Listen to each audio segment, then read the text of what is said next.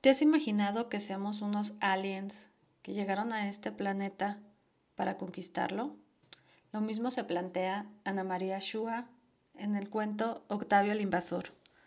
Ana María se ayudó de la maternidad y la ciencia ficción para escribir un cuento enternecedor, pero sobre todo muy bien escrito.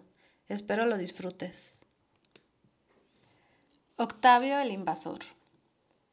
Estaba preparado para la violencia aterradora de la luz y el sonido, pero no para la presión, la brutal presión de la atmósfera sumada a la gravedad terrestre ejerciéndose sobre ese cuerpo tan distinto del suyo, cuyas reacciones no había aprendido todavía a controlar. Un cuerpo desconocido en un mundo desconocido. Ahora, cuando después del dolor y de la angustia del pasaje esperaba encontrar alguna forma de alivio, todo el horror de la situación se le hacía presente. Solo las penosas sensaciones de transmigración podían compararse a lo que acababa de pasar, pero después de aquella experiencia había tenido unos meses de descanso, casi podría decirse de convalecencia, en una oscuridad cárida a donde los sonidos y la luz llegan muy amortiguados y el líquido en el que flotaba atenuaba la gravedad del planeta. Sintió frío, sintió un malestar profundo, se sintió transportado de un lado a otro, Sintió que su cuerpo necesitaba desesperadamente oxígeno, pero ¿cómo y dónde obtenerlo? Un alarido se le escapó de la boca y supo que algo se le expandía en su interior. Un ingenioso mecanismo automático que le permitiría utilizar el oxígeno del aire para sobrevivir. Varón, dijo la partera. Un varoncito sano y hermoso, señora. ¿Cómo lo va a llamar? dijo el obstetra. Octavio, contestó la mujer, agotada por el esfuerzo y colmada de esa pura felicidad física que solo puede proporcionar la interrupción brusca del dolor. Octavio descubrió, como una circunstancia más del horror en el que se encontraba inmerso, que era capaz de organizar en percepción sus sensaciones. Debía haber voces humanas, pero no podía distinguirlas en la masa indiferenciada de sonidos que lo asfixiaba. Otra vez se sintió transportado, algo o alguien lo tocaba y movía partes de su cuerpo. La luz lo dañaba. De pronto lo alzaron por el aire para depositarlo sobre algo tibio y blando. Dejó de aullar. Desde el interior de ese lugar cálido provenía, amortiguado, el ritmo acompasado, tranquilizador que había oído durante su convaleciente espera. El terror disminuyó. Comenzó a sentirse inexplicablemente seguro, en paz. Allí estaba por fin, formando parte de las avanzadas, en este nuevo intento de invasión que, esta vez, no fracasaría. Tenía el deber de sentirse orgulloso, pero el cansancio luchó contra el orgullo hasta vencerlo. Sobre el pecho de la hembra terrestre, que creía ser su madre, se quedó, por primera vez en este mundo, profundamente dormido.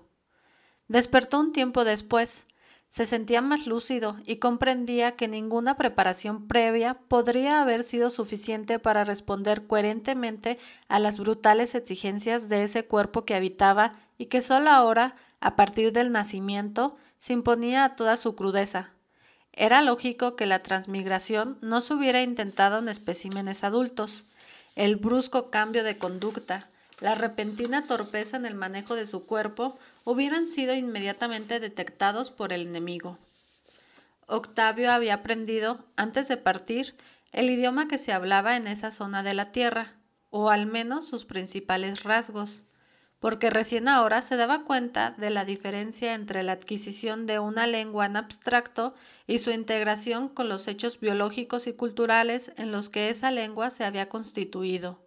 La palabra cabeza, por ejemplo, había comenzado a cobrar su verdadero sentido, o al menos uno de ellos, cuando la fuerza gigantesca que lo empujara hacia adelante lo había obligado a utilizar esa parte de su cuerpo que latía aún dolorosamente como ariete para abrirse paso por un conducto demasiado estrecho. Recordó que otros, como él, habían sido destinados a las mismas coordenadas temporoespaciales, se preguntó si algunos de sus poderes habrían sobrevivido a la transmigración y si serían capaces de utilizarlos. consiguió enviar algunas débiles ondas telepáticas que obtuvieron respuesta inmediata. Eran nueve y estaban allí, muy cerca de él, y, como él, llenos de miedo, de dolor y de pena. Sería necesario esperar antes de empezar a organizar para proseguir sus planes. Su cuerpo volvió a agitarse y a temblar incontroladamente y Octavio lanzó un largo aullido al que sus compañeros respondieron. Así, en ese lugar desconocido y terrible, lloraron juntos la nostalgia del planeta natal. Dos enfermeras entraron a la nursery. ¡Qué cosa! dijo la más joven. Se larga a llorar uno y parece que los otros se contagian. Enseguida se arma el coro. Vamos, apúrate, que hay que bañarlos a todos y llevarlos a las habitaciones, dijo la otra, que consideraba su trabajo monótono y mal pagado y estaba harta de oír siempre los mismos comentarios. Fue la más joven de las enfermeras la que llevó a Octavio limpio y cambiado hasta la habitación donde lo esperaba su madre. Toc toc. Buenos días, mamita, dijo la enfermera, que era naturalmente simpática y cariñosa y sabía hacer valer sus cualidades a la hora de ganarse la propina. Aunque sus sensaciones se iban constituyendo una masa informe y caótica, Octavio ya era capaz de reconocer aquellas que se repetían y supo entonces que la mujer lo recibía en sus brazos. Pudo incluso desglosar el sonido de su voz de los demás ruidos ambientales. De acuerdo a sus instrucciones, Octavio debía lograr que se le alimentara artificialmente. Era preferible reducir a su mínima expresión el contacto físico con el enemigo. Míralo al muy vagoneta. No se quiere prender al pecho. Acordarte que con Ale al principio pasó lo mismo. Hay que tener paciencia. Avisa a la nursery que te lo dejen en la pieza. Si no, te lo llenan de suero glucosado y cuando lo traen ya no tiene hambre, dijo la abuela de Octavio. En el sanatorio no aprobaban la práctica del rooming in que consistía en permitir que los bebés permanecieran con sus madres en lugar de ser remitidos a la nursery después de cada mamada. Hubo un pequeño forcejeo con la jefa de nurse hasta que se comprobó que existía la autorización expresa del pediatra. Octavio no estaba todavía en condiciones de enterarse de estos detalles y solo supo que lo mantenían ahora muy lejos de sus compañeros, de los que le llegaba a veces alguna remota vibración. Cuando la dolorosa sensación que provenía del interior de su cuerpo se hizo intolerable, Octavio comenzó a gritar otra vez. Fue alzado por el aire hasta ese lugar cálido y mullido del que, a pesar de sus instrucciones, odiaba separarse. Y cuando algo le acarició la mejilla, no pudo evitar que su cabeza girara y sus labios se entreabrieran, desesperado, empezó a buscar frenéticamente alivio para la sensación quemante que le desgarraba las entrañas. Antes de darse cuenta de lo que hacía, Octavio estaba succionando con avidez el pezón de su madre. Odiándose a sí mismo, comprendió que toda su voluntad no lograría desprenderlo de la fuente de alivio, el cuerpo mismo de un ser humano. Las palabras dulce y tibio, que, aprendidas en relación con los órganos que en su mundo organizaban la experiencia, le habían parecido términos simbólicos, se llenaban ahora de significado concreto, Tratando de persuadirse de que esa pequeña concesión en nada afectaría su misión, Octavio volvió a quedarse dormido. Unos días después, Octavio había logrado, mediante una penosa ejercitación, permanecer despierto algunas horas. Ya podía levantar la cabeza y enfocar durante algunos segundos la mirada, aunque los movimientos de sus apéndices eran todavía totalmente incoordinados. Mamaba regularmente cada tres horas, reconocía las voces humanas y distinguía las palabras, aunque estaba lejos de haber aprendido suficientes elementos de la cultura en la que estaba inmerso como para llegar a una comprensión cabal. Esperaba ansiosamente el momento en que sería capaz de una comunicación racional con esa raza inferior a la que debía informar de sus planes de dominio, hacerle sentir su poder. Fue entonces cuando recibió el primer ataque. Lo esperaba, ya había intentado comunicarse telepáticamente con él sin obtener respuesta. Aparentemente el traidor había perdido parte de sus poderes o se negaba a utilizarlos. Como una descarga eléctrica, había sentido el contacto con esa masa roja de odio en movimiento. Lo llamaban Ale y también Alejandro, Chiquito, Nene, Tesoro. Había formado parte de una de las tantas invasiones que fracasaron hacía ya dos años, perdiendo todo contacto con los que intervenían en ella. Ale era un traidor en su mundo y a su causa. Era lógico prever que trataría de librarse de él por cualquier medio. Mientras la mujer estaba en el baño, Ale se apoyó en el Moisés con toda la fuerza de su cuerpecito hasta volcarlo. Octavio fue despedido por el aire y golpeó con fuerza contra el piso, aullando de dolor. La mujer corrió para la habitación, gritando.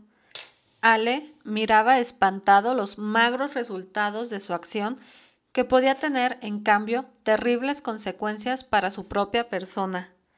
Sin hacer caso de él, la mujer alzó a Octavio y lo apretó suavemente contra su pecho, canturreando para calmarlo. Avergonzándose de sí mismo, Octavio respiró el olor de la mujer y lloró y lloró hasta lograr que le pusieran el pezón en la boca. Aunque no tenía hambre, mamó con ganas mientras el dolor desaparecía poco a poco.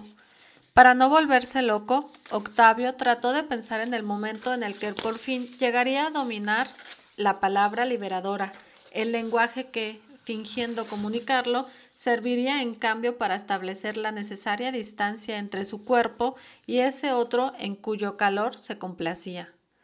Frustrado en su intento de agresión directa y estrechamente vigilado por la mujer, el traidor tuvo que contenerse con expresar su hostilidad en forma más disimulada, con besos que se transformaban en mordiscos y caricias en las que se hacían sentir las uñas. Sus brazos le produjeron en dos oportunidades un principio de asfixia. La segunda vez volvió a rescatarlo la intervención de la mujer. Alejandro se había acostado sobre él y con su pecho le aplastaba la boca y la nariz, impidiendo el paso de aire. De algún modo, Octavio logró sobrevivir. Había aprendido mucho. Cuando entendió que se esperaba de él una respuesta a ciertos gestos, empezó a devolver las sonrisas, estirando la boca en una mueca vacía que los humanos festejaban como si estuviera colmada de sentido. La mujer lo sacaba a pasear en el cochecito y él levantaba la cabeza todo lo posible apoyándose en los antebrazos para observar el movimiento de las calles. Algo en su mirada debía llamar la atención, porque la gente se detenía para mirarlo y hacer comentarios. ¡Qué divino! decían casi todos, y la palabra divino, que hacía referencia a una fuerza desconocida y suprema, le parecía a Octavio peligrosamente reveladora Tal vez se estuviera descuidando en la ocultación de sus poderes. ¡Qué divino! insistía la gente. ¿Cómo levanta la cabecita? Y cuando Octavio sonreía, añadían complacidos. Este sí que no tiene problemas. Octavio conocía ya las costumbres de la casa y la repetición de ciertos hábitos le daba una sensación de seguridad. Los ruidos violentos, en cambio, volvían a sumirlo en un terror descontrolado retrotrayéndolo al dolor de la transmigración. Relegando sus intenciones ascéticas, Octavio no temía ya entregarse a los placeres animales que le proponía su nuevo cuerpo. Le gustaba que lo introdujeran en agua tibia, que lo cambiaran dejando al aire las zonas de su piel escaldadas por la orina. Le gustaba más que nada el contacto con la piel de la mujer. Poco a poco se hacía dueño de sus movimientos. Pero a pesar de sus esfuerzos por mantenerla viva, la feroz energía destructiva con la que había llegado a este mundo iba atenuándose junto con los recuerdos del planeta de origen. Octavio se preguntaba si subsistía en toda su fuerza los poderes con los que debía iniciar la conquista y que todavía no había llegado el momento de probar. Ale, era evidente, ya no los tenía. Desde allí, y a causa de su traición, debían haberlo despojado de ellos. En varias oportunidades se encontró por la calle con otros invasores y se alegró de comprobar que aún eran capaces de responder a sus ondas telepáticas. No siempre, sin embargo, obtenía contestación, y una tarde del sol se encontró con una bebé de mayor tamaño, de sexo femenino, que rechazó con fuerza su aproximación mental. En la casa había también un hombre, pero afortunadamente Octavio no se sentía físicamente atraído hacia él, como le sucedía con la mujer. El hombre permanecía menos tiempo en la casa, y aunque lo sostenía con frecuencia en sus brazos, Octavio percibía un halo de hostilidad que emanaba de él y que por momentos se le hacía intolerable. Entonces lloraba con fuerzas hasta que la mujer iba a buscarlo enojada. ¿Cómo puede ser que a estas alturas todavía no sepas tener un bebé en brazos? Un día, cuando Octavio ya había logrado darse vuelta boca arriba a voluntad y asir algunos objetos con las manos torpemente, él y el hombre quedaron solos en la casa por primera vez. El hombre quiso cambiarlo y Octavio consiguió emitir en el momento preciso un chorro de orina que mojó la cara de su padre. El hombre trabajaba en una especie de depósito donde se almacenaban en grandes cantidades los papeles que los humanos utilizaban como medio de intercambio. Octavio comprobó que estos papeles eran también motivo de discusión entre el hombre y la mujer, y sin saber muy bien de qué se trataba, tomó el partido de ella ya había decidido que, cuando se completara los planes de invasión, la mujer, que tanto y tan estrechamente había colaborado con el invasor, merecería gozar de algún tipo de privilegio. No habría, en cambio, perdón para los traidores. A Octavio comenzaba a molestarle que la mujer alzara en brazos o alimentara a Alejandro, y hubiera querido prevenirla contra él. Un traidor es siempre peligroso, aun para el enemigo que lo ha aceptado entre sus huestes. El pediatra estaba muy satisfecho con los progresos de Octavio, que había engordado y crecido razonablemente y ya podía permanecer unos segundos sentado sin apoyo. ¿Viste qué mirada tiene? A veces me parece que entiende todo, decía la mujer, que tenía mucha confianza con el médico y lo tuteaba. Estos bichos entienden más de lo que uno se imagina contestaba el doctor riendo, y Octavio devolvía una sonrisa que ya no era solo una mueca vacía. Mamá destetó a Octavio a los siete meses y medio. Aunque ya tenía dos dientes y podía mascullar unas pocas sílabas sin sentido para los demás, Octavio seguía usando cada vez con más oportunidad y precisión su recurso preferido, el llanto. El destete no fue fácil porque el bebé parecía rechazar la comida sólida y no mostraba entusiasmo por el biberón. Octavio sabía que debía sentirse satisfecho de que un objeto de metal cargado de comida o una tetina de goma se interpusieran entre su cuerpo y el de la mujer, pero no encontraba en su interior ninguna fuente de alegría. Ahora podía permanecer mucho tiempo sentado y arrastrarse por el piso.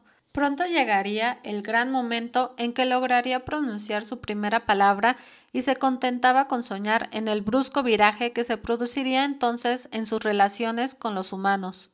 Sin embargo, sus planes se le aparecían confusos, lejanos, y a veces su vida anterior le resultaba tan difícil de recordar como un sueño.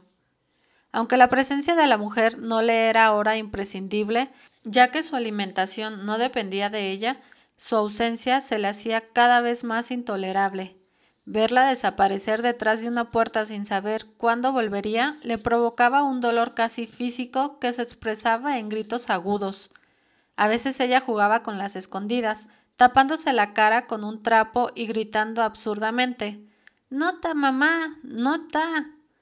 Se destapaba después y volvía a gritar Acá está mamá. Octavio disimulaba con risas la angustia que le provocaba la desesperación de ese rostro que sabía, embargo, tan próximo. Inesperadamente, al mismo tiempo que adquiría mayor dominio sobre su cuerpo, Octavio comenzó a padecer una secuela psíquica del gran viaje. Los rostros humanos desconocidos lo asustaban. Trató de racionalizar su terror diciéndose que cada persona nueva que veía podía ser un enemigo al tanto de sus planes. Ese temor a los desconocidos produjo un cambio en sus relaciones con la familia terrestre. Ya no sentía la vieja y tranquilizadora mezcla de odio y desprecio por el traidor, que a su vez parecía percibir la diferencia y lo besaba o lo acariciaba, a veces sin utilizar sus muestras de cariño para un ataque. Octavio no quería confesarse hasta qué punto lo comprendía ahora, qué próximo se sentía a él. Cuando la mujer, que había empezado a trabajar fuera de casa, salía por algunas horas dejándolo al cuidado de otra persona, Ale y Octavio se sentían extrañamente solidarios en su pena. Octavio había llegado al extremo de aceptar con placer que el hombre lo tuviera en sus brazos, pronunciando extraños sonidos que no le pertenecían a ningún idioma terrestre, como si buscara algún lenguaje que pudiera aproximarlos. Y por fin llegó la palabra. La primera palabra la utilizó con éxito para llamar a su lado a la mujer que estaba en la cocina. Octavio había dicho mamá, y ya era para entonces completamente humano. Una vez más, la milenaria, la infinita invasión había fracasado.